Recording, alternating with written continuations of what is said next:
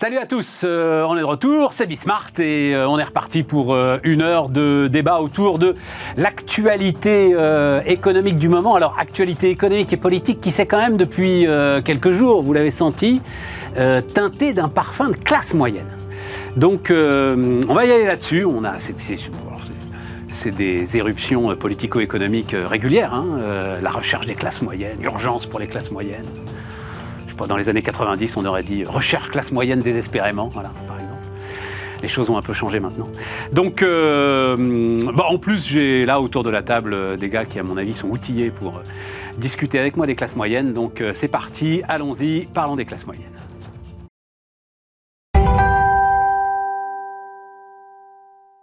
Donc, autour de la table, François-Xavier Oliveau. Salut euh, François-Xavier. Salut Stéphane. Quasiment économiste, allez, on va le dire, même si t'as pas. C'est Jean-Marc Daniel qui disait les parchemins. J'ai les parchemins, disait-il, quand il débattait notamment avec Thomas Piketty et que Piketty lui reprochait visiblement euh, son peu de. Comment dire En termes de recherche académique, etc. et tout, voilà. J'ai les parchemins, voilà. Donc, euh, François-Xavier Oliveau, membre de Génération Libre, entre autres. Jérôme Matisse, salut Jérôme, toi tu as les parchemins, voilà. prof d'éco euh, à Dauphine. Denis Ferrand, salut euh, Denis. Il faudrait que j'aille chercher dans les classeurs. T'as les parchemins, toi Ouais, j'en ai un ou deux. T'es diplômé d'économie, euh, Denis Bon, puis tout... Ah, quasiment, ah bah voilà, allez. donc Denis Ferrand, le, directeur général de, de Rexecode. alors, donc, urgence classe moyenne. Je repensais en préparant ce débat, je repense, non, je repensais à... Parce que on a l'âge qu'on a, hein, ça nous ramène aux années 80, mais à Coluche. Et quand il parlait des milieux autorisés, en fait, tiens, les milieux autorisés, euh, vous y êtes pas, disait Coluche, voilà. Et les classes moyennes, c'est un peu le pendant des, milieux autorisés. Euh, je sais pas, Jérôme, il y a une définition. Je vais vous donner alors une, interview qu'a donnée euh, Sylvain Attal dans, dans l'opinion. Euh, ceux qui ne comptent que sur leur travail pour vivre, sans aide, donc d'un côté, sans patrimoine, de l'autre. Ouais, c'est pas mal. C'est une définition. Ça te va comme définition euh, Non, pas tout à fait. Enfin, politiquement, ça va. C'est un peu une punchline, on va dire, qui, qui fait son effet. Ouais, ouais. Bon, alors les économistes, ils n'ont pas de définition universelle. Il y a une définition, par exemple, qui est celle de l'OCDE, qu'on utilise plus ou moins dans les comparaisons internationales. C'est de dire, on prend le niveau, le salaire médian, le revenu médian d'un pays, et on, la classe moyenne, c'est ceux qui sont situés entre deux tiers et le double de ce revenu médian. Selon cette définition. Entre deux, tiers, et le double de ce revenu médian. Donc on est à 1850, hein, c'est le revenu médian. Ouais, voilà. Et 200% du revenu médian. Donc ça, ça, ça, ça fait à peu près... Ça deux tiers de 1850, 1300 ah, Tu veux faire des calculs de tête. et, le double. Et le double 3006, 3007. Ouais. Et, et, et là-dedans, avec cette définition, si tu veux, il y aura à peu près deux tiers des Français qui seraient dans la classe moyenne.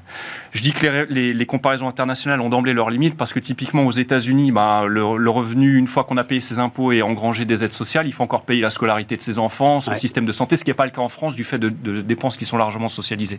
Et puis on a une définition un peu franco-française, je dirais, celle de l'Observatoire des inégalités, qui par construction va retenir 50% de la population française. On écarte les 30% les plus pauvres et les 20% les plus riches. Et ce qui est au milieu, c'est ce qu'on appelle la classe moyenne. Alors là, ça dépend bien sûr de la oui, mais tu dois de la pas être loin de, Alors voilà, je vais donner, ton je vais donner un 3007 là. Hein, Pour une euh. personne seule, selon cette définition, c'est quelqu'un qui gagne entre 1500 et 2700 euros par mois. En dessous de 1500, c'est ce qu'on appelle la classe populaire. Au-dessus de 2700, ça va être la classe aisée. Et puis si on va au-delà de 3800, c'est ce qu'on appelle les riches. Quoi. Voilà. Et si tu appliques le 2 tiers 2, euh, qui est la définition de l'OCDE au revenu médian par ménage, parce que tu peux aussi redonner par ménage, tu tombes sur un 20 000 à 60 000 qui correspond effectivement aux 50% qui coupe entre 30% classe populaire et 20% aisée. Donc, on retrouve ce, en gros cet, cet espace à peu près. Ah tu as, euh, 2 millions de salariés au SMIC. J'ai été regarder ça euh, pour vous. Euh, tiens, c'est la première fois que j'utilisais ChatGPT d'ailleurs, avec une certaine ah émotion. Mais à un moment, en fait, là, j'ai bien vu le truc, c'est-à-dire tu es, es, sur le site de l'INSEE, tu veux aller chercher les chiffres. Alors toi, Denis, j'imagine que tu maîtrises ça avec une grande, euh, grande dextérité, je dois dire que GPT va les chercher très très vite. Quoi. Et comme tu lui mets INSEE, euh, que dit l'INSEE sur le nombre de salariés au SMIC tu as la réponse quand même très très vite. Et donc, 8 millions de salariés sous 1,6 SMIC, euh, ce qui doit être... ouais, ouais, c'est ça, on a une classe moyenne pour le coup, alors qu'il est pléthorique, quoi. C'est un peu ça l'idée, Denis. 8 millions de salariés sur un total de, de 28 millions de salariés, ouais. quand même. Donc, franchement, c'est vrai qu'il y a la définition souvent par le revenu, mais tu as aussi la définition. Non, non, non mais tu en as encore en dessous, hein, tu en as 3 millions, tu en as 3 millions qui sont sous le SMIC. Hein. Oui. Oui, oui, oui, tout à fait. Avec l'emploi à temps partiel. Absolument, oui, oui, tout à fait, tout à fait. Oui, donc tu te retrouves à 11 millions. Euh, ouais. ouais, ça me paraît quand même une définition un peu restrictive quand même au regard de l'ampleur de la population en emploi. Euh, non, non, non, non, 11 millions. Attends, non, non, 11 millions, c'est 1,6 SMIC. Mais là, euh, ce que nous a dit, euh, ce que nous a dit Jérôme, c'est que tu montes jusqu'à 2 SMIC. Ah oui, oui. oui. Ah oui, oui, oui. Et, là, pour le coup, non, non, non, non. Tu, avec, avec cette définition, il y a deux tiers des Français qui seraient dans la classe moyenne. Voilà, c'est ça. Quand il y avait le, le, CICE qui avait été mis en place. Donc c'est pas. Attends, mais c'est pas une classe moyenne, ça veut dire. C'est la définition de l'OCDE. Ouais, c'est la définition de l'OCDE. classe moyenne, si tu dis c'est 50% comme la construction de l'Observatoire des inégalités, par construction, c'est 50%.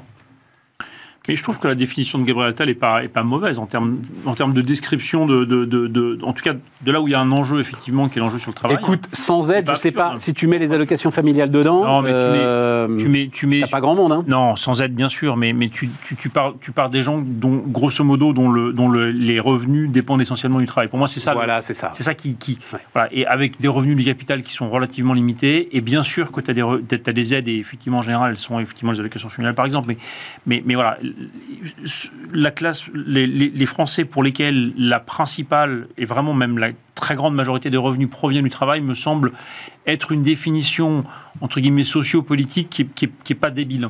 Mais elle retiendrait beaucoup moins de gens parce que si vous êtes une personne seule avec 3000 euros, bah, généralement, quelqu'un qui gagne 3000 euros, c'est essentiellement du fruit de son travail. C'est pas un rentier non plus. Il est quasiment exclu de, de, la définition. Enfin, il ferait partie de la classe moyenne selon la définition. De, de, Gabriel Attal, pardon, j'ai dit Yvan Attal, Gabriel Attal. Et en revanche, d'après les définitions qu'on vient de donner, il n'en fait pas partie. D'accord? Et ça dépend aussi beaucoup de la conjugalisation de, l'impôt sur le revenu. Exactement. Oui, comment est-ce que ça, c'est une, fois que, une fois que les impôts sont payés et que les euh, aides sociales sont perçues. Ouais. Ça dépend aussi de la prime d'activité. Enfin, il y a, y a énormément. Tout ça, c'est les aides sociales. Ouais. Tu, pourras avoir une définition fiscale aussi. On parle de ce qui reste une fois que tu as payé tes impôts, que tu as perçu tes aides sociales. Moi, ce qui m'intéresse là-dedans, quand même, au départ, c'est très bien que tu donnes cette, euh, cette référence sur le SMIC. Moi, ce qui m'intéresse, c'est en fait, et je, voudrais qu'on démarre là-dessus, euh, parce que donc, euh, on s'interroge sur les classes moyennes, parce que le gouvernement se dit il faut qu'on essaye de faire quelque chose. Et donc, on va essayer de regarder du côté fiscal, du côté salarial, etc. Mais commençons sur le, sur le salaire, sur la feuille de. Sur Est-ce que cette classe moyenne n'est pas aujourd'hui massivement bloquée, en fait, dans une, dans, une trappe à bas salaire, ce qu'il faut bien appeler une trappe à bas salaire. Euh, résultat de, euh, quoi, 40 ans de euh, politique de préférence pour le travail non qualifié. Vas-y.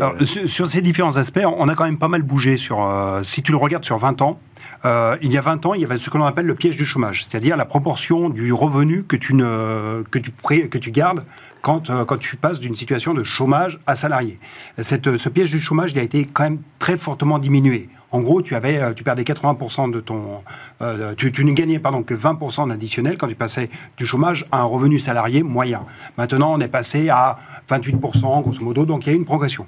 De même, il y a eu un rapport à la Cour des comptes qui a dit que les trappes à inactivité. Oula, oula, oula, attends, attends, attends, Denis, je suis dubitatif sur ton chiffre là, 28%. Si tu es au chômage.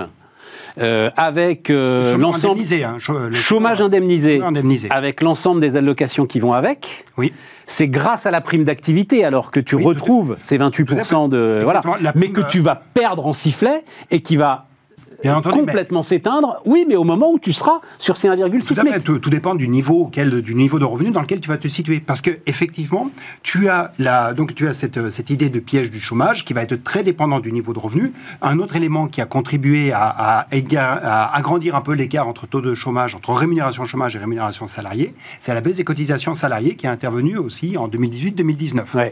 En revanche, il y a eu un rapport de la Cour des comptes euh, qui a été sorti en début 2022, notamment sur le RSA qui disait que globalement, les trappes à inactivité ont disparu. Quand tu prends on va y aller. Le RSA, on en parlera tout à l'heure, absolument. En revanche, c'est vraiment cet aspect de, de progression dans l'échelle des salaires. En fait, c'est à la fois un problème du côté de la demande de travail et du côté de l'offre de travail. La demande de travail, c'est-à-dire celle qui vient de la part des entreprises, qui ont en fait une réduction des, des, euh, des abaissements de cotisations sociales au fur et à mesure que tu grimpes dans l'échelle des salaires. Et côté offre de travail, le gain à la progression dans l'échelle des salaires est, est très forte, est, est, assez faible. Tu ne gagnes, quand tu passes par exemple de 1,4 à 1,6 SMIC, tu ne gagnes que 26% de l'augmentation de, de l'augmentation brute voilà. en net. Tu n'as que 26%. En gros, alors les calculs, moi j'ai reçu beaucoup de calculs, etc. Ce sujet est très intéressant, mais en gros, on peut dire que euh, un salarié au SMIC, si euh, le patron veut lui donner 100 euros, ça va coûter 400 euros à la boîte. Et, là, tu es sur quelque chose quand même de. Oui, c'est. Une, une, trappe qui est quand même très très compliquée euh, aujourd'hui. Et qui joue justement et qui joue des deux côtés. C'est-à-dire que qui joue côté offre et côté demande de travail. En fait, tu as les, as les, désincitations se font sur ces deux segments de l'équilibre du marché. Tu es sûr de ce chiffre? Bah, C'est-à-dire qu'il faut que tu prennes en compte. C'est pour ça qu'il est compliqué à calculer. Les, les 100 euros, il faut que tu prennes en compte ce qui va perdre en prime d'activité. J'entends bien. Donc pour qui, il faut vraiment qu'il laisse 100 euros net à l'arrivée. Voilà. C'est pour ça que c'est assez compliqué. Certains me disent même que c'est un peu plus. moi, je suis à l'aise avec ce chiffre, oui. mais c'est l'ordre de grandeur. C'est l'ordre de grandeur. Tu vas aller sur 350 si tu veux, mais c'est l'ordre de grandeur. D'accord. Parce que quelqu'un qui gagne le SMIC perçoit 130 euros euh, de prime d'activité. Ouais.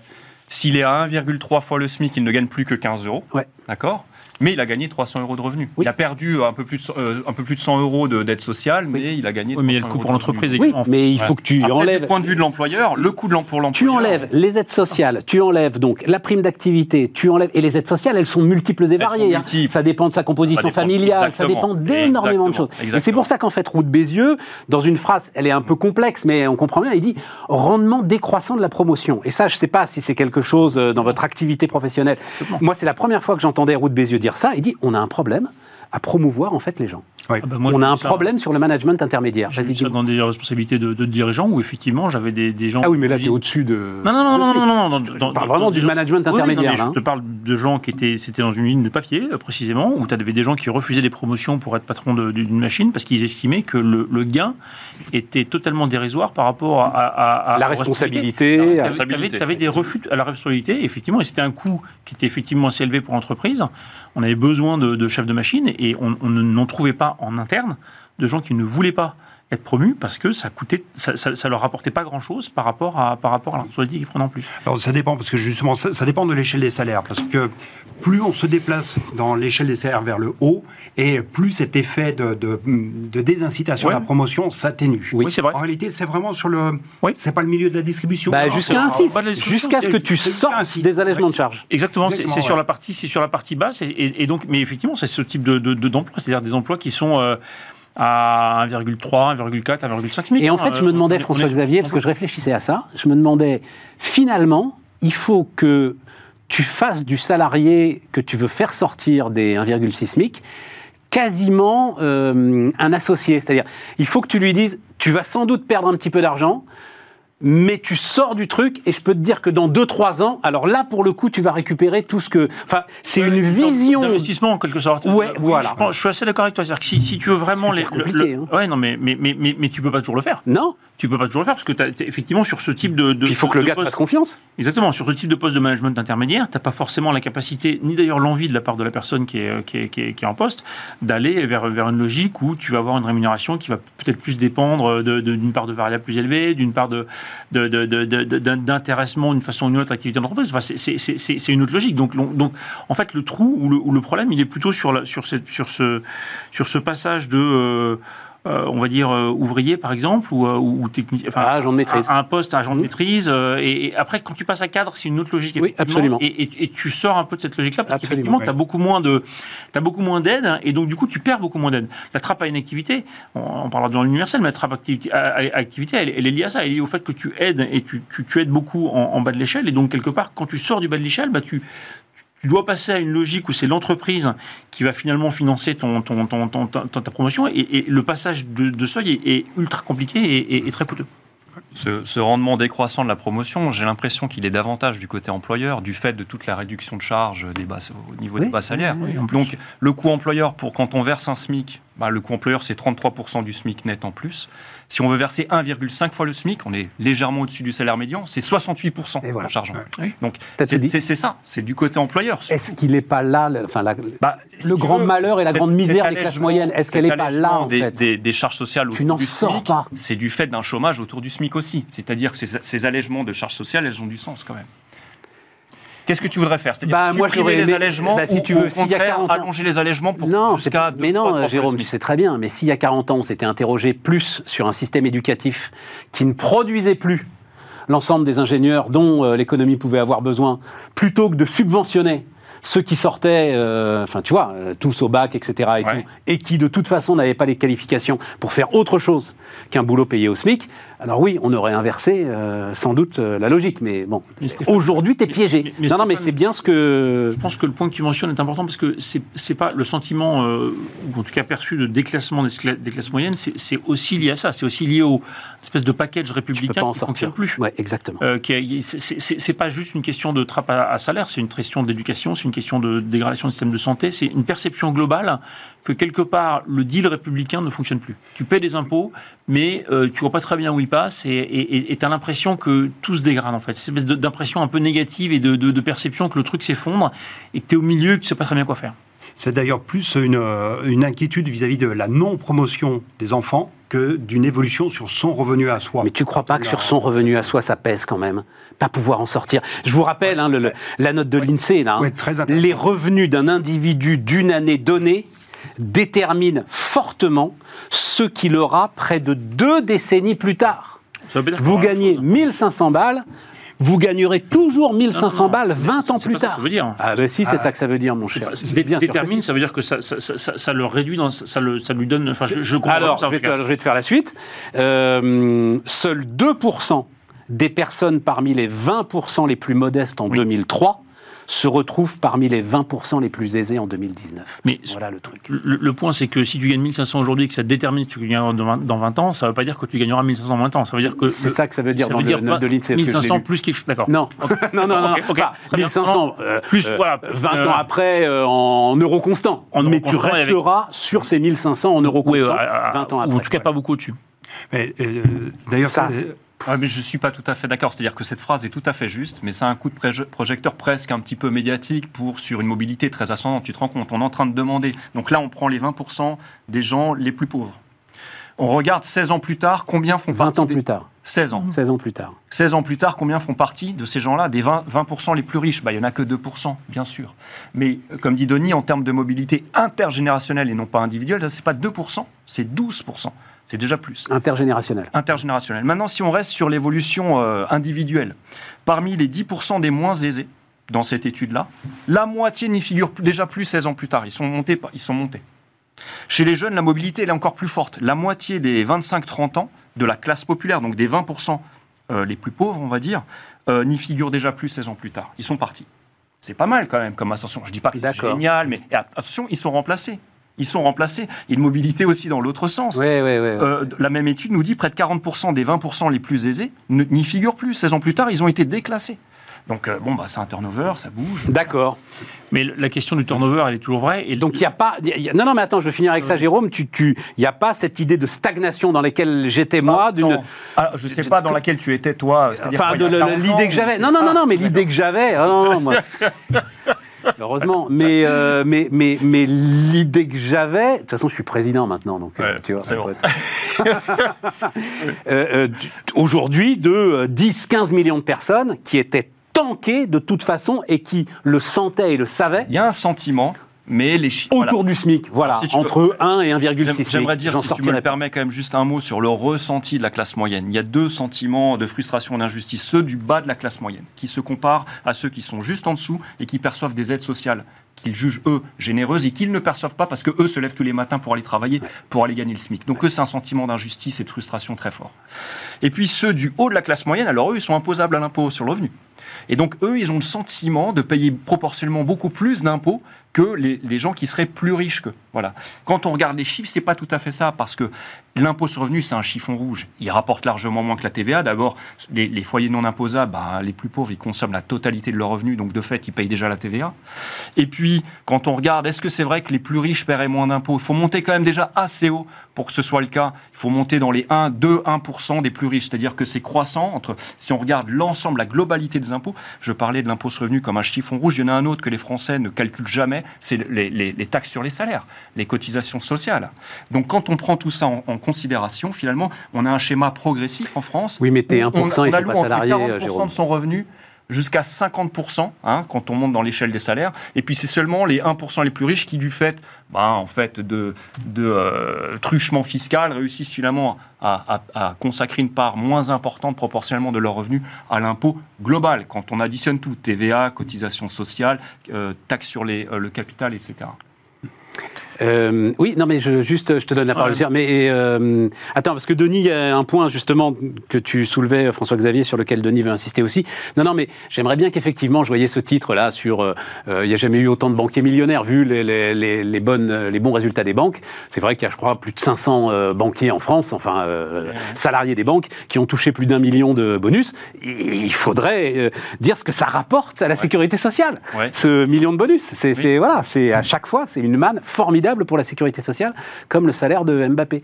Oui, euh, Denis, tu voulais, toi aussi, tu insistes sur cette idée de euh, euh, ben- je paye et j'ai des services publics qui se dégradent. Exactement. en fait, on voit toujours la redistribution au travers des, enjeux fiscaux, des enjeux bah, de, revenus qui vont être versés, type prime pour l'activité.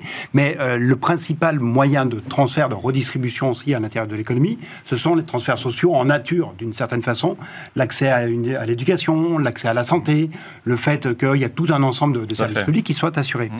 Or, il y a un sentiment de dégradation très fort sur le service public, à tel point que la classe moyenne euh, a quand même encore les moyens de payer une éducation à ses enfants, mais ce faisant, elle a le sentiment de payer deux fois. Une première fois par l'intermédiaire de ses impôts, et donc euh, participation à la collectivité, mais une deuxième fois aussi parce que je ne veux pas mettre mes gamins dans un système public qui commence à prendre l'eau de toutes parts, et je vais payer dans ce cas pour l'éducation privée. Et donc c'est aussi ce sentiment de perdre un pouvoir d'achat parce que je veux continuer à assurer euh, une, une, insertion pour mes enfants. En plus, on voit les résultats euh, des, classements qui ont été passés encore il y a encore peu de temps sur les lycées, sur les collèges, où on voit que ce sont les lycées, les collèges privés qui ont une capacité d'insertion, enfin qui donnent une capacité d'insertion dans les bonnes écoles et dans les dans les bons emplois, beaucoup plus élevés que les lycées publics. Donc il y a vraiment un peu ce, sentiment de déclassement. Il ne se nourrit pas seulement d'un sentiment lié à la fiscalité, lié à la progression du revenu, mais également à la redistribution en nature. Des établissements privés qui sont quand même largement financés par euh, le contribuable. Ben oui. Voilà. Donc c'est pour ça qu'il y a un ressenti et puis Bien sûr. Euh, voilà, eh, tout à fait. bon, cela dit, excuse-moi globalement. Oui, une dernière phrase. Mais vas-y, vas-y, euh, Sur le sentiment des classes moyennes inférieures. C'est vrai que la France a cette particularité. Donc ceux qui sont autour de 1300, là, voilà. 1300 euros par mois. Exactement. Un système de redistribution qui est très généreux pour les classes populaires et puis qui se délite un petit peu pour les classes inférieures. Quand on compare le système de redistribution, par exemple, des pays nordiques, il est beaucoup plus lisse, beaucoup plus... Euh, euh, oui, il est beaucoup plus lisse. Donc, euh, finalement, en France, on donne énormément aux classes populaires, et puis dès qu'on rentre dans la classe inférieure, on perçoit moins. Bon, bah, les systèmes nordiques aussi, ils taxent davantage les riches. Hein, ils taxent davantage les riches et ils redistribuent plus tout au long, graduellement, euh, des décisions Mais de revenus. c'est pour ça que faire un geste fiscal qui serait en fait remonter un peu les barèmes, enfin, ce serait euh, finalement euh, renforcer ce que vous venez de décrire. Il y, a quoi? Il y a moins de la moitié aujourd'hui des foyers fiscaux qui payent l'impôt sur le revenu, c'est ça hein, Voilà. Donc, enfin, euh, c'est sans doute le. Enfin, je ne sais pas ce que vous en pensez. C'est le geste à ne pas faire, non euh Je pense qu'il faudrait augmenter l'impôt sur le revenu et baisser les charges sociales. Ouais. Ce serait beaucoup plus logique, effectivement, dans une logique d'aider les, classes moyennes, euh, effectivement. La, partie la base des classes moyennes, celles qui sont précisément en concurrence avec, avec le RSA. Je voudrais revenir sur le déterminisme social et, vas-y, vas-y, je t'en prie. Sur la, dont tu parlais sur la partie salariale. En fait, il est vrai aussi sur la partie éducation. C'est-à-dire que tu as les enquêtes PISA depuis plusieurs euh, décennies en France, non seulement montrent que le niveau moyen est plutôt en baisse en relatif par rapport aux autres pays, mais on est plutôt en train de baisser, mais surtout, ils soulignent également que le déterminisme social au sein de l'éducation nationale est très fort. C'est-à-dire qu'il y a cette logique de dire, bah, si vous êtes plutôt enfant de parents aisés ou de profs, euh, vous allez effectivement avoir des chances de réussir beaucoup plus élevées. Et donc, tu maintiens. C'est là où, la question n'est pas juste une question, euh, pour moi, salariale, économique. Elle est vraiment globale hein, sur cette espèce de, de, perception que espèce de deal qui finalement a fait un peu la cohésion sociale euh, est en train de se déliter. Et pour moi, du coup, c'est pas forcément juste un problème de classe moyenne. Et j'ai pas, je trouve que la, formaliser le débat en disant la classe moyenne par opposition à est, pas forcément très intéressant. C'est vraiment globalement une espèce de, sentiment collectif de, progression et, de progrès en fait qui a été complètement perdu. C'est-à-dire que tu as, l'impression, mais même, même partout, hein, tu as l'impression que le pays est en panne tu as l'impression que ça n'avance pas et tu as, exactement cette impression que décrivait Denis que finalement, euh, bah, mes enfants, qu'est-ce qu'ils, est-ce qu'ils vont mieux que moi? Bah, En fait, on ne pense pas. C'est vrai ou c'est faux, mais en tout cas, c'est perçu comme... Tu as cette proportion qui a été donnée par euh, le ministère de l'Éducation nationale au moment de l'annonce de la réforme du lycée professionnel. 3% de cadres euh, lycée professionnel. 3% de cadres en lycée professionnel. Je trouve que ce, débat, qui illustre très bien François Clavier... D'enfants de cadres, pardon.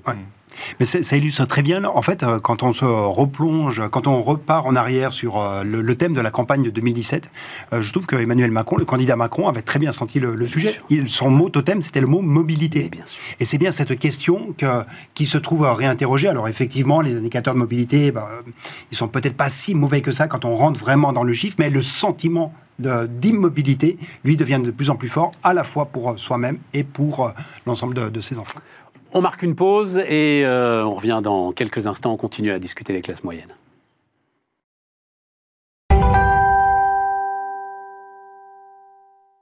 On repart, euh, puisqu'on parlait de fiscalité, euh, sondage intéressant de l'Institut Montaigne quand même, hein, sur la fiscalité perçue. ça vous surprendra pas. Enfin, en même temps, si tu fais ta déclaration de revenus et si tu as les simulateurs maintenant qui sont très bien faits, tu te rends compte quand même que les impôts baissent, mais visiblement non. Et donc 42% des Français, c'est peut-être ceux qui ne payent pas l'impôt sur le revenu, j'en sais rien. 42% des Français ont le sentiment que impôts et taxes ont augmenté depuis 2017, euh, alors qu'ils ne cessent de baisser. Là-dessus, Jérôme a raison. L'impôt sur le revenu, ça n'est que la partie émergée de l'iceberg, littéralement. C'est-à-dire que c'est de l'ordre de 10%, enfin même pas, de, la fiscalité globale. C'est 70 milliards sur euh, des ressources publiques qui doivent être autour d'un peu plus de 400 milliards. Ah non, non, c'est pour, le budget de l'État. Ah mais ce que tu payes dans le cadre de la redistribution, si on inclut euh, tous les flux de redistribution que sont les transferts sociaux, la retraite, etc., les collectivités locales. Ah oui, d'accord. Bah oui, non, mais si tu mets la Sécu dedans, oui, effectivement. Mais, et, donc, mais oui, c'est des prélèvements obligatoires. Tu pas l'impression de la payer, la Sécu. Parce que euh, non, non, tu as parfaitement raison. Tu t'expliques que les charges patronales, c'est ton patron qui les paye, en fait, c'est toi. donc, en fait, sur, le magma global, tu as parlé de la TVA qui est supérieure, on peut parler de la CSG qui est autour de 110 ou 120 milliards, qui est la CSG qui est l'impôt invisible. 150, 160 la TVA. L'impôt invisible que personne n'a l'impression de payer, euh, en fait, est beaucoup plus élevé que l'impôt sur le revenu. Donc en fait, tout le monde. Deux fois. Deux fois plus élevé. Et donc, donc on est sur une, une fixette sur l'impôt sur le revenu conçu comme un totem, et c'est extrêmement clivant parce que du coup, tu, tu crées une séparation entre les gens qui paient l'impôt sur le revenu et qui ont l'impression de payer pour les autres, ceux qui ne le paient pas et qui et qui euh, voilà qui, sont pas associés ou qui ont l'impression de ne pas être associés à, la fiscalité. Et on tombe à la fin finalement sur en réalité quand on fait la somme de tous les chiffres on est sur du 40 à 50% de taux d'imposition au global quel que soit le niveau de revenu. Et avec le petit bémol effectivement sur les très hauts revenus euh, donc en fait L'un des énormes problèmes de l'impôt, c'est justement son illisibilité, ce qui est d'ailleurs un, truc complètement contraire à la Constitution des droits de l'homme. Hein. Je rappelle quand même que normalement, il y a, un article de, la Déclaration des droits de l'homme et du citoyen qui statue, qui postule que le citoyen doit pouvoir voir son impôt, devoir en contrôler l'assiette et en voir l'usage. Je veux dire, c'est l'article de la Déclaration des droits de l'homme à valeur constitutionnelle qui est de loin le moins respecté en France. Tu peux le faire sur l'impôt sur le revenu ah, c'est hyper compliqué. Non. Même, et même sur l'impôt sur le Eh bien, écoute, il se trouve que je l'ai fait. Mais, et, en fait, non, très franchement, je, tiens, je rends hommage euh, aux services fiscaux. C'est-à-dire que, franchement, le site est super bien fait. Et euh, as, notamment sur le calcul départ, qui est le truc un peu compliqué, hein, tu divises d'abord, tu multiplies ensuite, etc. Et tout. Mais en fait, franchement, tu peux le faire. Mais tu peux, tu peux comprendre. Avec les, je crois que c'est 4 barèmes, un bout, tu comprends. Mais tu sais l'impôt que tu payes, toi? Oui. Stéphane, non, ouais, j'y suis arrivé. Pas, que l'impôt sur le revenu. Ah non, eh non, ben mais, sur eh ben l'impôt sur eh le ben, revenu. Et ben, donc, et ben donc, tu arrives à avoir de la Je l'ai fait à blanc, j'ai regardé après le simulateur. Ah, l'article bon. l'article de la Déclaration des droits de l'homme, c'est non mais l'article de la Déclaration des droits de l'homme, c'est pas le citoyen a droit de voir 10% de ce qu'il paye. C'est pas ça l'article. Ah oui, tout à fait. Tu vois, je veux dire, à un moment donné, on, est, on a construit un truc, d'ailleurs, tout à fait. C'est sur les charges sociales que c'est très complexe. Mais sur tout le reste. on a construit un truc qui, est d'ailleurs sciemment construit pour que, évidemment, le contribuable soit le plus indolore possible pour le contribuable. Et le principe de rendre un truc indolore pour le contribuable, c'est qu'il est forcément illisible.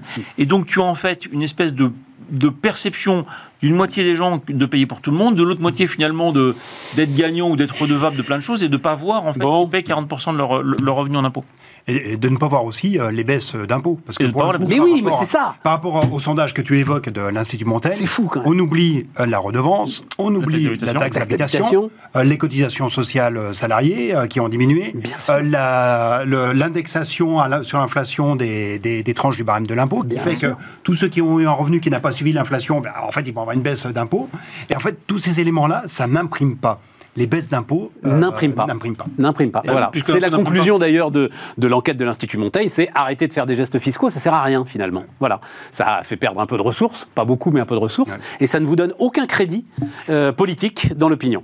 Non, il faudrait même presque faire le contraire en disant, en, mettant en place, en mettant la, la, en, donnant vraiment la transparence de l'impôt, en mettant en évidence effectivement tout l'impôt que les gens payent. Déjà, ce serait le premier geste qui, montrerait. Alors, évidemment, ce serait pas très populaire, hein, mais, mais ça permettrait fait d'aller. Ah, tu veux dire d'additionner tout D'expliquer aux gens tout l'impôt qu'ils payent. Y compris la TVA bah, compliqué là, la TVA. Non, mais de donner une estimation. Si tu arrives à donner une estimation effectivement aux différentes personnes, aux citoyens de l'impôt qui c'est forcément une estimation parce qu'évidemment le système est, on est, on est quand même sur plusieurs centaines d'impôts en France. Hein, donc, euh, donc le système. Et en plus, tu as un autre sujet aussi qui est là, ce qu'on appelle l'incidence fiscale, c'est-à-dire le fait que ce qu'on disait tout à bah, l'heure. Tu l'as, c'est 58% en fait. C'est-à-dire que c'est là où c'est. En moyenne 58%. Mais le prélèvement. Euh... Alors c'est pas 58, c'est 45. 58, 45, ah oui, oui. 58, c'est la dépense. 58, c'est ce que tu dépenses. Oui, oui, oui. 45, c'est ce que l'État dépense. La puissance publique dépense. La puissance publique globale dépense et l'écart entre les deux, c'est le déficit. Mais, mais au moins les 45, tu les as. Et, c'était Detroit Piketty euh, l'an DSS il y a quelques années. Hein, c'est finalement de montrer que, grosso modo, tout le monde est autour de 45, euh, plus ou moins quelque chose. Et, donc ça, déjà, le rendre, le rendre objectivé et, rendre conscient les gens de ça, notamment dans une logique de maîtrise des dépenses publiques, au minimum, il faut expliquer aux gens ce qu'ils payent. Une logique de quoi, t'as dit? Maîtrise des dépenses publiques. je, me lavais les dents. J'ai dit un gros mot, pardon. Euh... Sentiment que le, le, gouvernement euh, fait euh, quand même un petit effort sur un souci de transparence, mais tu as tout à fait raison, on manque clairement de transparence là-dedans. Moi, ce que j'aimerais, c'est que le gouvernement se prête même à un exercice, mais qui est aujourd'hui trop délicat, c'est de nous dire, pour chaque baisse d'impôt, qu'est-ce qui va venir remplacer? Parce que la taxe d'habitation est supprimée, très bien, mais ça veut dire quoi? Les taxes foncières, donc les propriétaires, vont payer plus maintenant. Mais ça, on ne le dit pas il faudrait préciser, voilà, Alors, c'est un allègement. Non, mais c'est même pire, Jérôme, c'est que, enfin, et d'ailleurs, allons-y, parce que je pense que le sujet du logement est aussi un sujet qui euh, est au cœur du malaise des classes moyennes. C'est que cette suppression de la taxe d'habitation, qui est sans doute une aberration, euh, et eh ben non, il y a, en fait, tu casses complètement le lien entre la construction et de la ressource pour euh, la commune. Et donc, le maire qui avait déjà pas forcément envie de construire. Hein, euh, un maire qui construit est un maire battu, dit euh, l'adage. Euh, bah, alors là, pour le coup, il n'a plus aucune incitation à construire. On s'était posé la même question d'ailleurs sur la taxe professionnelle à un moment. Quand cette taxe professionnelle qui était assise notamment sur le, sur le capital a été, euh, a été réformée, eh il y avait toute cette incitation. Mais pourquoi est-ce que je prendrais des, des, euh, des, usines qui seraient polluantes sur le territoire, puisque je n'ai plus le rendement en, termes fiscaux? Absolument. Donc on a réintroduit, après on a, à travers la CVAE, on a toujours... Oui, elle est revenue, la taxe professionnelle. Voilà. voilà. On l'a réinventée, elle a pris des nouveaux habits. Mais euh, qu'est-ce qui va se passer dans ce cas pour la taxe d'habitation? Parce qu'on voit bien que la crise, la crise qui vient et qui pour le coup peut être tout à fait euh, euh, dommageable pour les classes moyennes, c'est bien cette crise du logement où on a désormais une, désincitation à la construction de logements qui est, majeure. Parce que tu avais déjà le ZAN, le zéro artificialisation nette, qui te restreignait l'usage du foncier que tu peux avoir de disponible sur ton territoire.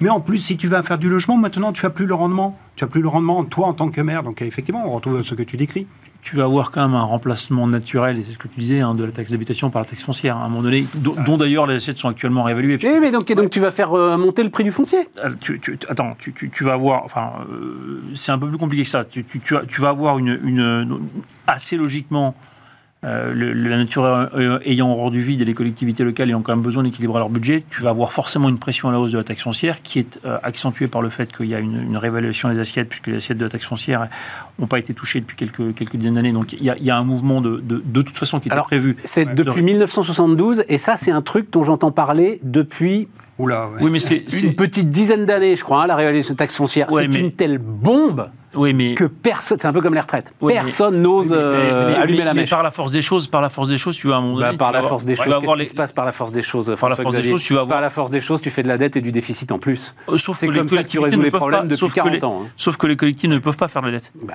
non, mais si à un moment donné, une collectivité locale pour équilibrer son budget, elle ne peut pas faire de la dette. Regarde, regarde, qu'est-ce qui se passe Et elle aura moins de transferts de l'État. Qu'est-ce qui se passe dans euh, ce moment budgétaire surréaliste, discret, technique, mais surréaliste, autour de la loi organique de loi de finances, c'est-à-dire la, la, projection que la France doit envoyer à Bruxelles sur ces cinq ans que le gouvernement n'arrive pas euh, à faire voter. Et pourquoi est-ce que le gouvernement n'arrive pas à la faire voter? Parce que les républicains, qui sont euh, très attachés aux collectivités locales, puisque c'est le seul truc qui leur reste un petit peu, eh bien, voient bien qu'en fait, aujourd'hui, il faut davantage de transferts de l'État vers les collectivités locales. Ils vont les avoir, ces transferts. Ils vont les tu avoir. Vois, tu vois quand même, tu as une pression haussière de la taxe foncière depuis plusieurs années qui est quand même, qui est quand même, qui est quand même marquée. Et, et tu vas naturellement, tu vas avoir, enfin je pense en tout cas, et c'est ce qui est en train de plutôt de se, mettre en place euh, localement, c'est que tu vas avoir des, tendances à monter la taxe foncière qui vont être assez fortes. Donc tu vas plutôt remplacer la taxe d'habitation par une taxe foncière à, ISO recette, je trouve que c'est pas inintéressant parce que tu, tu, tu fiscalises. Mais c'est une catastrophe. La, taxe d'habitation, le grand, le grand mérite de la taxe d'habitation, c'est Christian Saint-Etienne qui le disait très très vite et qui était parti en guerre dès le début contre cette taxe d'habitation. Tu payes les gars qui ramassent tes poubelles. C'est clair. Tu habites, tu... es là, tu sais pourquoi tu la payes et pour le coup là, il est évident. Oui, mais si tu remplaces par une taxe foncière, pour le coup, c'est pas celui qui habite qui paye. Sauf, sauf, attends, ça, ça c'est un excellent point de Christian Saint-Etienne effectivement et ça, et ça décale, tu as normalement, enfin en tout cas si tu restes en l'état actuel en disant la taxe d'habitation est supprimée, il n'y a que la taxe foncière, tu as effectivement ce décalage. Ce serait très facile de le corriger. Très facile. En faisant quoi? Tu dis plutôt, plutôt que de répercuter un loyer qui inclut la taxe foncière, tu répercutes un loyer sans la taxe foncière plus la taxe foncière.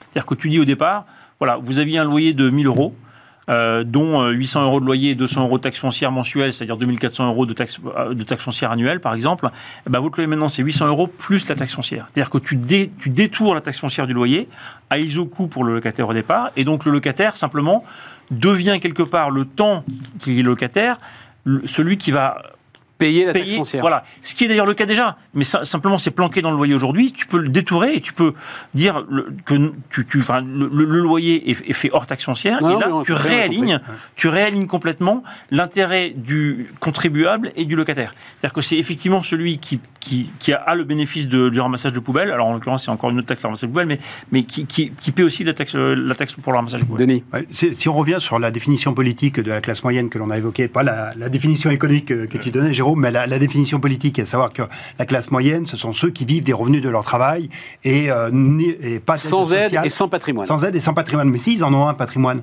c'est le patrimoine immobilier. Parce que cette classe moyenne, elle se définit aussi par la détention, le plus souvent, du bien immobilier dans lequel il habite. Et donc, pour le coup, bah, il va être assujetti à cette taxe foncière. Et ce qu'il aura gagné, ce qu'il a gagné Est-ce que tu viens pas de mettre le doigt sur le malaise? C'est qu'ils n'y ont plus accès, justement. C'est qu'aujourd'hui, c'est Julien Damon, le sociologue, qui dit ça. Euh, pour lui, c'est le, le cœur du malaise des classes moyennes. C'est qu'aujourd'hui, justement, il y a une aspiration à l'accession à la propriété. Puis en plus, euh, c'est rentré dans nos gènes. Il y a tellement de, décennies que. c'est fiscalement extrêmement intéressant. C'est très encourageant. Il a toujours, il a toujours cet accès à la. Mais il l'a plus avec les taux d'intérêt qui remontent, avec tout ça. Et là, il est. Il l'a toujours, mais de plus en plus loin de plus en plus éloigné des centres. En réalité, euh, tu as toujours la possibilité d'accéder à un logement, mais avec toutes les nuisances qui sont associées et toutes les nuisances qui font que tu vas te taper des trajets pas possibles, tu vas payer euh, des, de l'essence pour pouvoir retravailler ta bagnole. En plus, tiens, ça rappelle un peu les gilets jaunes. Non, mais attendez. Mais bien sûr, tu es au cœur du truc. Prenez votre voiture qui en plus est polluante. Ben oui, mais euh, les gars, moi je peux pas me loger en plein, en plein centre. Donc c'est vrai qu'il y, a tout un modèle en réalité qui est à repenser derrière. Et là, on risque d'avoir une augmentation sur la, sur la pression, sur la taxe foncière qui va, qui va jouer et qui va encore un petit peu plus enquister un peu cette, ce sentiment un peu de, relégation. L'immobilier, c'est vraiment le point faible de, tout, notre système et notre évolution. Parce que, faut on va dire le logement plus que l'immobilier, euh, c'est ça, non, le, truc Non, les gens n'ont pas tant de problèmes à se loger. Si on parle de la classe moyenne, énorme, la classe moyenne euh, inférieure n'arrive pas à devenir propriétaire, ça c'est clair. Et c'est beaucoup plus dur pour elle que souvent la génération d'avant, c'est-à-dire les parents, eux, avaient réussi dans les années 70 Mais voilà. à devenir propriétaires et en plus à avoir une valorisation de leurs biens qui a été trop, qui a été trop élevée, je veux dire. Et donc je dis que c'est le point faible parce que quand même, si on regarde l'évolution du niveau de vie de la classe moyenne française, il n'a eu de cesse de progresser. Le niveau de vie de la classe française des années 70, en moyenne, c'est quasiment le seuil de pauvreté d'aujourd'hui. Les niveaux de vie étaient différents du fait de plein de choses. On ne prenait pas l'avion pour partir en vacances, on avait un téléviseur Et tu parles là en euros constants, bien sûr. Enfin, en, bien sûr, en euros constants. On avait un de pouvoir d'achat. foyer, on avait plus, plus de deux, trois, enfants qui partageaient une chambre, etc. Donc tout a changé, tout s'est modifié. Aujourd'hui, en moyenne, je rappelle quand même qu'en termes d'immobilier, de logement, tu parles de logement, les Français euh, occupent des espaces de plus en plus grands. Hein. Quand on regarde, mètres carrés par personne, ça a doublé. La nature de l'habitat. C'est passé de 20, de 20 à 40 mètres carrés par personne en, 50 ans. mais oui, mais ça, c'est Donc, en termes d'accès à l'espace, euh, Jérôme a raison, on, a beaucoup progressé. Ça n'a pas été perçu parce que les gens passent de plus en plus de, enfin, dépensent de plus en plus euh, une part de plus en plus grande de leur budget sur la partie logement, parce que le reste a plutôt mieux, mieux évolué ou plutôt diminué. Mais effectivement, on est deux fois plus, enfin deux fois mieux logé qu'il y a 50 ans en termes d'espace il n'empêche que c'est cette aspiration-là aujourd'hui qui se retrouve, euh, alors peut-être pas brisé, mais en tout cas freiné, largement freiné. Oui, euh, alors il y, a le, il y a la lecture. Particulièrement si tu habites dans les grandes villes, quoi. Voilà. Il y a la lecture sur ce que l'on va dépenser euh, instantanément pour le logement, mais il y a quand même aussi la durée d'accès au, logement. Quand on voit l'allongement de la durée moyenne des prêts qui s'est fait en l'espace de 10-15 ans, il y a aussi ce sentiment de ce que bah, je suis collé pour, pour un bon moment. Et donc, mes possibilités d'arbitrage se retrouvent aussi diminuées. Là. En gros, alors j'ai plus exactement les chiffres en tête, mais je crois qu'on est à 240 mois maintenant, la, durée moyenne d'un prêt immobilier, 20 ans. là où on était plutôt à 12 ans il y a, une vingtaine d'années. Donc il y a, aussi cette... Et ça s'est gravé à l'instant T par un effet de squeeze qui fait que, qui fait que tu te retrouves avec en plus des taux d'intérêt qui, qui étaient... dont la baisse avait permis de quelque part allonger la durée d'exercice, etc. Donc c'était plus long, mais tu arrivais à peu près encore. Et là, effectivement, tu as au moins au moins pour les mois qui viennent euh, ou trimestres qui viennent, euh, un, effet où tu, as Mais c'est vrai que un prix qui reste relativement élevé et, un accès au crédit qui est beaucoup plus compliqué. Mais c'est vrai que je me souviens très bien que l'ensemble des, professions immobilières, euh, il y a 5-6 ans, constataient que tous les gains faits sur les taux d'intérêt étaient en fait récupérés le, le, le, le sur en mètres carrés supplémentaires. Et en fait, l'achat moyen ne diminuait pas. Mais euh, on gagnait euh, quelques mètres carrés euh, grâce tu à la baisse des taux Tu payais plus cher surtout. Tu hein payais plus cher. C'est-à-dire que c'est, la baisse des taux d'intérêt, c'est extrêmement inflationniste sur les prix, sur les prix en plus. tu raisonnes, tu raisonnes en, alors pas complètement, mais une grosse partie est, répercutée en plus Tu raisonnes à budget constant. Ce qui a le plus contribué à l'augmentation des prix de l'immobilier, c'est l'augmentation du prix du foncier, beaucoup plus que l'augmentation de la construction elle-même. Tout tu décomposes l'accès au logement. En réalité, Tout à fait. effectivement, tu as diminué sur la partie frais financiers du fait des taux d'intérêt, mais il faut le regarder en intertemporel. Mais en réalité, le foncier a fait x3. Oui, mais, mais, effectivement, tu as une rareté, tu as, un foncier qui est rare et qui effectivement était en plus euh, relativement restreint par la, loi ZAN par ailleurs. Mm. Euh, mais, mais tu, as globalement euh, une création monétaire qui a été très élevée sous forme de baisse de taux d'intérêt et qui fait qu'à un moment donné, les actifs réels ont augmenté. En fait, l'idée de créer de la monnaie pour faire augmenter les prix, ça a plus ou moins marché plutôt plus moins que plus sur la partie prix généraux. En revanche, sur la partie prix actifs, évidemment, ça a été extrêmement inflationniste. Donc, cette création monétaire, effectivement, et pour moi, est un facteur d'exclusion de, et de creusement des inégalités. En aparté, en Espagne, on s'endette sur deux générations. Il n'est pas rare de contracter un prêt sur 50 ans pour avoir. Euh, Sans déconner. Ouais. Il y a eu aussi cette idée de, alors je ne pas qu'on a, mais euh, on fera une émission, on fera une émission sur le, logement d'ailleurs, euh, de crédit hypothécaire, c'est-à-dire euh, cette idée de justement parce que le foncier, Borloo avait ça en tête, la fameuse, elle était à combien la maison? Elle était à 100 euros par mois? 100 000, attends, c'était la maison à 100 000 euros C'était la maison à 100 000 euros, je sais plus. Enfin, l'idée c'était justement que la commune achète le foncier et que toi tu ne sois propriétaire que des murs de ta maison. Voilà. Il y a effectivement pas mal d'idées qui, qui, qui, tournent autour de ça. Bon, euh, à la conclusion de ce débat, on va, on va, parler du RSA aussi parce que c'est intéressant. Euh, mais geste pour les classes moyennes, si tu réfléchis à faire un geste sur les classes moyennes, euh, enfin, c'était ça que je voulais un peu. J'ai quand même le sentiment que tu es coincé de partout, quoi, en fait. Enfin, que tout geste a des implications derrière, c'est-à-dire tu touches un bout du Mikado et tu risques de faire s'effondrer le C'est son rendement, en réalité. C'est pourquoi faire? Euh, il, est, il est où il faudrait que ce soit massif, moyen Parce qu'effectivement, il faut que tu ailles très loin. Le rendement électoral, tu veux dire, ou économique? Économique. Un changement des attitudes, tu vois, okay, changement aussi un peu des projections. D'accord. À mon avis, il faut que tu ailles beaucoup trop loin. C'est pas avec. c'est pas avec 10 milliards que tu changes la donne. Franchement, tu fais, fais, le tour de, fais le tour de la population et tu demandes la, la, baisse de la redevance audiovisuelle. Est-ce que vous, vous l'avez vraiment perçu? C'était le geste de l'année dernière? Moi, je pense qu'il faut, il faut raisonner. Si, si, on fait. Ah, quand même. Mais parce que. Ah ouais, peut-être que peut-être oui, je, je, pousse sans. En fait, oui, mais en fait parce qu'il était noyé dans la déclaration de revenus, autant que je me souvienne. Oui. Euh, oui, voilà, c'est ça. Donc tu n'avais plus le, le truc de redevance qui arrive. en fait, non, tu le payais avec la taxe d'habitation. Avec la taxe d'habitation. Enfin bon, bref. En tout cas, il était noyé dans un. T'avais plus le choix, quoi. Je pense que si tu fais un geste, il faut, il faut, il faut reprendre l'expression d'Atal de, de, plan Marshall. C'est-à-dire que si tu veux vraiment faire quelque chose. Non, mais attends, non, non, non mais attends. Si, non, mais plan Marshall, c'est quoi? C'est un, un, un, effort de fonds d'investissement majeur qui dure sur plusieurs années. Ça, ça éventuellement. Si tu échappé qu'on n'avait plus d'argent quand même. Non, mais, non, mais tu n'as plus d'argent justement. L'intérêt, c'est de comment ce que tu fais pour. En fait, la question, c'est comment est-ce que tu répares les services publics? C'est ça le geste pour la classe moyenne. Non, mais c'est comment, comment tu travailles sur les. Non, mais attends.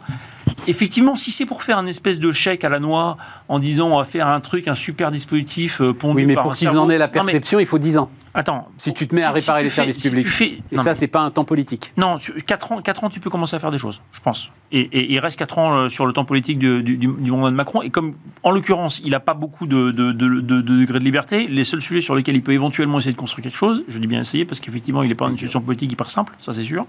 C'est sur éventuellement des sujets de fond Ouais. sur lesquels tu peux éventuellement construire un consensus. oui.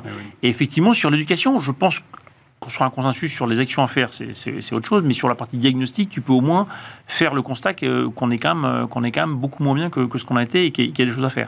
Et là, éventuellement, c'est ça le geste pour les, pour les classes moyennes pour moi, c'est de retravailler sur la santé, l'éducation, les services publics, retravailler là-dessus. Et là, et, et là, et là, t'as pas, c'est pas juste une question de moyens, c'est aussi une question d'efficacité du système. Je, ne t'apprends rien, Stéphane. Parce que, Et là, attends, tu peux commencer à travailler sur Xavier, on sort d'un. Donc, c'était un Ségur de je sais pas quoi, là. Donc, c'est 7 milliards par an de revalorisation de l'ensemble des personnels soignants de l'hôpital, Ah oui, etc., personnel de santé, santé. Tu as 2 milliards par an pour euh, l'ensemble des personnels de l'éducation nationale. Donc, il est en train de le faire. On verra bien si ça porte ses fruits, mais en tout cas, Oui. en termes de mobilisation de l'argent public, juste une question de salaire, à mon avis, à mon humble avis. Tu as quand même une petite question Bon. d'organisation d'efficacité globale du système, et ça, ça un jour, il faudra quand même peut-être un peu mettre ça sur la C'est table. pas un geste, c'est un mouvement dont on a besoin. Oui, c'est un mouvement, c'est ça. Mais c'est c'est- c'est ce que je dis quand, quand je parle de plan. Marshall. hein. c'est beaucoup plus large. C'est beaucoup plus large que ça. Si sinon tu vas, tu vas te retrouver à faire un truc, une espèce de chèque à la noix euh, pondu par euh, le cerveau d'un d'un conseiller ministériel euh, plus ou moins inspiré. Non mais attends, et si c'est ça le Allez. plan Marshall, c'est pas très intéressant. Ben oui, mais je crois que Mais- ce non mais c'est c'est- euh. c'est bien, ma crainte- c'est bien ma crainte aussi, Stéphane. C'est bien ma crainte Parce que quand tu lis l'interview de, de, de Gabriel. Gabriel Attal, même moi je suis perdu là, de Gabriel Attal, donc dans l'opinion dans lequel il, euh, il parle de ce plan Marshall, il dit qu'en fait il a commencé en 2017 avec tout ce dont on vient de parler, suppression de la taxe d'habitation, suppression de la redevance, euh, j'ai oublié, enfin bon, tu, Ouais. tu en as fait la liste, euh, voilà, donc euh, en fait le- le- l'ensemble des chèques qui euh, nous ont... euh, euh, accompagnés euh, ces derniers mois, donc euh, voilà, donc Chèque en fait, inflation. le, le plan J'ai Marshall. le souvenir d'une phrase, enfin d'un propos tenu par un conseiller d'Edouard Philippe qui se plaignait en fait. Il dit le problème c'est le ressenti parce que quand on a réduit de 5 euros les appels, euh, on nous tombe dessus, on nous est tombé dessus à bras raccourcis. Puis quand on rallonge de 100 euros le SMIC, on nous dit que ça n'est que l'aumône. Mm.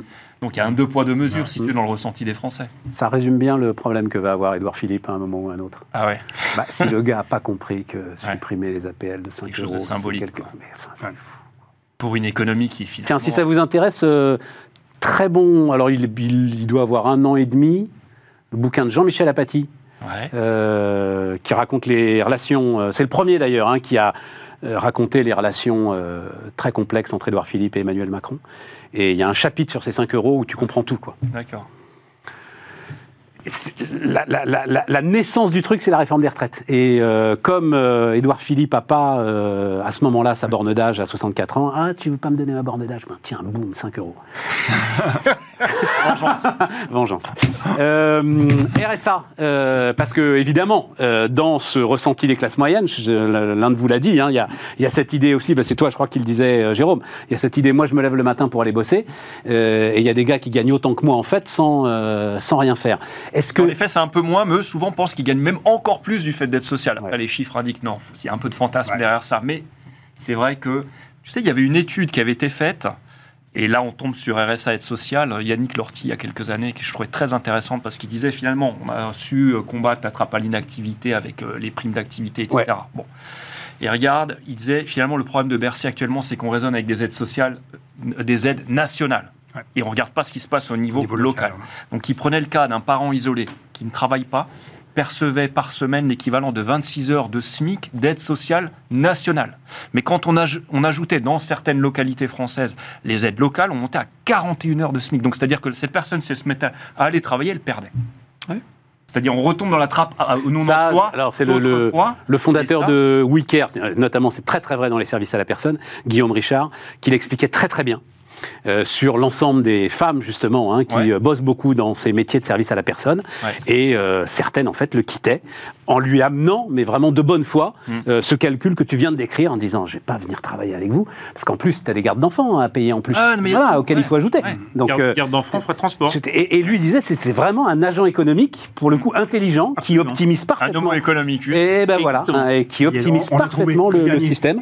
Non non non mais, c'est important ce que tu dis Stéphane parce qu'il y a souvent un jugement moral de dire ah ouais, machin, les gens veulent pas travailler, etc. C'est juste des agents économiques rationnels. Oui, mais la prime d'activité a corrigé ça quand même. Hein, euh, un, peu, un, peu, un, peu, Non, mais elle l'a corrigé parce que François Bourguignon avait fait des études dans les années 2000 pour, monter, pour analyser le taux d'imposition apparent, c'est-à-dire en fait ce que tu perds quand tu gagnes un euro de plus c'était entre 80 et 90% au niveau du SMIC. C'est-à-dire que quand tu bossais pour aller gagner un euro de plus, en fait, t'en perdais en aide ou t'en payais à l'État d'une façon ou d'une autre de l'ordre de 80 à 90% Donc on avait une trappe à une activité monumentale. Mais malgré ça, elle reste quand même assez forte, notamment du fait des aides locales qui ne sont pas forcément perçues.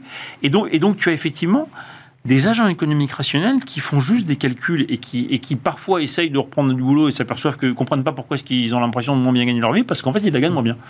Donc, euh, parce que gardes d'enfants, il peut aussi le, travail. Tu as, des coûts de transport. 1 million ça, ça, va très vite, ça va très très vite. 1 million 9 donc de foyers allocataires du RSA en 2021, 12 milliards d'euros de dépenses, 30% de la population cible ne le touche pas, soit 600 000 ménages. Hein. Le taux de non-recours est assez important pour, euh, pour le RSA. Et dans le dernier rapport de la Cour des comptes, on va peut-être pouvoir voir le, graphique que je vous ai envoyé. C'est ça qui est vraiment le, sujet, je pense. 36% hein. des allocataires le touchent depuis plus de 5 ans. Hmm. C'est beaucoup quand même. Hein. C'est donc c'est là où tu vois que euh, c'est un problème structurel. C'est un voilà. Tu vois que c'est un problème structurel. Et je te disais, c'est en train de devenir une forme de revenu minimum. À partir du moment. Ouais, ah, pour le coup. Euh, bah, si depuis 5 ans, tu es au RSA et que rien ne va t'en sortir. Non, non, mais le principe du revenu minimum, c'est que tu ne le perds pas quand tu prends une activité. C'est ça le principe. Oui, oui, mais je voulais pas aller. Tu vois, enfin, je, je, je, voulais pas de, Tu pensais peut-être à revenu universel, c'est ça? Non, non. Non, oui, enfin une sorte de revenu minimum garanti, quoi. Voilà. Euh, ça devient un revenu minimum garanti, mais ce qui est, ce qui est très, ce qui est très vicieux, c'est que c'est un revenu. Non, pas revenu universel justement. revenu minimum garanti. C'est un revenu minimum, mais mais, mais qui qui, euh, qui qui effectivement désincite à la reprise du travail parce que tu le perds quand tu reprends le travail. Bon, c'est une bonne idée de donner 15 à 20 de formation euh oui, il faut, voir le, contenu. Euh, ah, tu penses que oui, toi Moi, Je pense que c'est une, c'est un hochet politique. Mais la question, c'est l'accompagnement. Euh, mais tu n'auras pas d'accompagnement, tu le sais, Denis. Précisément, mais euh, c'est, on est quand même au début de la réforme, donc c'est quand même le, moment de poser le sujet. Et tu, évoquais tout à l'heure la dimension locale, la très grande hétérogénéité. En fait, tu te rends compte que selon les départements, tu as entre 10 et 90 des départements qui vont faire. Euh, pardon, c'est selon les départements, c'est entre 10 et 90% des allocataires qui font l'objet d'un, véritable accompagnement. Donc tu as une profonde hétérogénéité qui se fait autour attends, du, attends. Je vais être clair, moi, un véritable accompagnement pour ces gars-là, pour des gars qui sont au RSA depuis plus de 5 ans, par exemple, c'est quoi? Un, agent peut s'occuper de trois personnes au maximum. Ah ah non, mais euh, de toute façon, il faut que tu lui apprennes à acheter un billet de train, par exemple. Euh, c'est, tu lui apprends du savoir-être. Hein. 2 millions de foyers d'allocataires. Tu veux qu'on fasse la, la division? C'est un, Ça n'a pas de sens. Évidemment. Ça n'a pas de sens, cette histoire. C'est, un hochet politique. Martin Hirsch euh, évoquait, en interview il y, a, quelques jours, évoquait l'idée que tu as, entre le moment où tu t'inscris au RSA et le moment où tu as ton premier rendez-vous dans l'accompagnement, il se passe six mois six mois de, latence entre les deux. Donc évidemment, toute la question est, dans l'accompagnement. Qu'est-ce que tu vas devoir cibler? Qu'est-ce que tu privilégies dans ces 15, euh, ces 15 heures, 15 heures ou 20 heures d'activité? Mmh. Est-ce que c'est de l'activité? Est-ce que c'est de la formation? C'est très flou à ce stade. Hein. On n'en sait rien. On n'en sait rien. Donc, euh, et si c'est de la formation, de quelle formation parle-t-on? Moi, je suis vraiment pour. Alors d'abord, toi, es vraiment pour. Ouais, ouais, pour l'aspect psychologique. Tu sais, c'est Benjamin Franklin qui disait l'oisiveté est comme la rouille, elle use, elle, use, plus que le travail. Il disait ça, première moitié du XVIIIe siècle, une époque où le travail était autrement plus pénible qu'aujourd'hui. Je pense que les gens ont besoin de se sentir utiles dans la société. Donc déjà, c'est euh, mettre un petit peu de baume sur, au cœur, parce qu'il y a des souffrances psychologiques quand on est vraiment au RSA et on n'a rien à faire de ces journées, il y a une souffrance qui est là.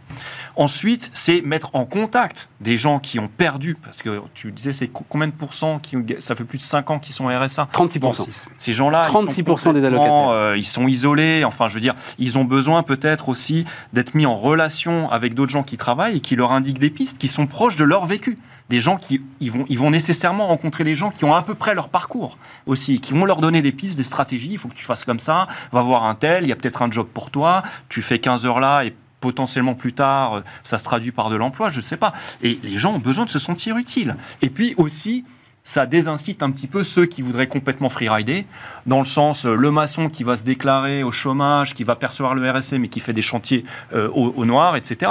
Parce que là, il faudra qu'il il, montre 15 heures d'activité. Alors ça d'accord, mais le gars qui a ah, il y a des effets. Non, non, mais le gars qui a envie de se sentir utile, c'est assez simple. Il se lève, il va chez Emmaüs, il va au resto du cœur, euh, il y a du boulot et il va se sentir utile. Tu vois, c'est. Mais non, non, non. Mais ce que je veux dire, c'est l'histoire de l'histoire de euh, ça va les aider à se lever. Je suis pas sûr du tout, quoi. Enfin, pour aller faire des trucs à la noix en plus. besoin au départ d'être un petit peu forcé, un peu comme je vais, c'est très paternaliste ce que je dis, mais un peu comme des enfants à qui on ne laisse pas le choix, faut aller à l'école. Bah là, c'est pareil. Il y a des gens qui ont besoin au départ d'être forcés. Il y en a qui, par dimension altruiste ou ce que tu veux, vont le faire naturellement. Mais euh, c'est pas non plus le gros des troupes. On n'a pas non plus des millions de Français qui occupent et des activités mais bien sûr, c'est bien pour ça que je suis moins. Je, suis assez mal à l'aise avec, avec, avec l'outil pour deux raisons. D'abord parce que ça règle pas le problème principal qui est celui qu'on a cité, qui est la trappe à une activité et qui est le fait que. Tu peux Ils n'ont pas de qualification, point. Quoi. Tu peux filer tout ce que tu veux comme formation à un agent économique rationnel qui dit ben, Vous êtes gentil, mais le boulot, il me coûte plus cher que pas bosser. Tu le formes à je sais pas quoi. À la fin, ça aura toujours le même problème c'est que le boulot lui coûtera toujours plus cher de pas bosser. Donc le problème structurel, il n'est pas résolu. Et ce que je, la peur que j'ai sur ce, outre le côté un peu paternaliste qui, moi, effectivement, me, me, me, hérisse un peu parce que mon côté un peu plus libéral et qui fait que, qui fait que les gens aussi doivent, se prennent en main et, sont aussi responsables. Et, voilà. Euh, je vois venir le truc où tu vas avoir des gens qui vont avoir besoin de cocher des cases comme quoi ils sont présents, des formateurs qui vont sentir la grosse martingale et qui vont aller mettre des tas de, des tas de, formations plus ou moins qualifiées, plus ou moins validées, sur lesquelles tu auras un tampon. Euh, voilà, et, tu vas avoir une espèce de, de théâtre avec euh, des acteurs euh, qui sont les formateurs, qui savent très bien que leurs formations ne sont pas écoutées, et des gens qui sont là pour cocher les cases et pour signer le truc. C'est ça, ça, qui s'est passé sur Pôle emploi honnêtement, euh, c'est ça qui risque de se passer sur la partie RSA. Euh, j'ai mal lu euh, sans doute la, proposition, mais il y a quelque chose que je n'ai pas compris, c'est est-ce que ces 15 à 20 heures seront payées par le RSA ou est-ce qu'il y a une rémunération additionnelle? Parce que précisément aussi pour avoir cette incitation à, faire ces 15 heures, il faut qu'il y, ait... Non, non, mais à ce stade, on n'en sait absolument rien, les amis. Je, rémunération. je vais même vous dire un truc, je suis pas du tout sûr, je suis pas du tout sûr qu'à la fin, ce sera dans le projet de loi. Voilà. Donc, parce que Elisabeth Borne, elle a quand même commencé à dire que euh, pour ceux qui n'ont pas de contraintes. Ça, bien sûr. Donc ça ne touchera que ceux qui n'ont pas de contraintes, comme celle de la garde d'enfants. Bien sûr. Mais euh, si tu bah, veux remettre les gens 25 ans qui est au RSA et qui n'a pas d'enfant, je ne vois pas pourquoi on lui demanderait rien en contrepartie de son RSA. Oui, mais est-ce que dans ce cas, tu lui verses aussi quelque chose en plus Non, mais là, c'est vraiment tel que c'est présenté. oui, mais alors à ce moment-là, tu fais de la morale. Tu fais de la morale. Si, tu fais de la morale. Moi, je veux bien qu'on lui je veux bien qu'on lui impose une contrepartie à partir du moment où cette contrepartie rapporte quelque chose à la collectivité. Mais s'il fait un travail d'utilité collective, je ne sais pas, il travaille pour la mairie. Bah, c'est plus le RSA à ce moment-là. À ce moment-là, c'est autre chose. Tu, tu, te remets à faire les emplois aidés, euh, les trucs comme ça. Non, mais les gens qui font traverser les sorties d'école, ils sont rémunérés ou pas?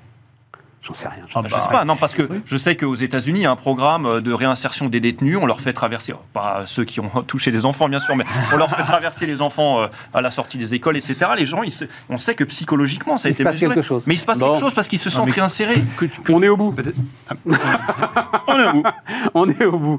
Merci, euh, merci les amis. Merci à vous de nous avoir suivis et on se retrouve demain pour de nouveaux débats.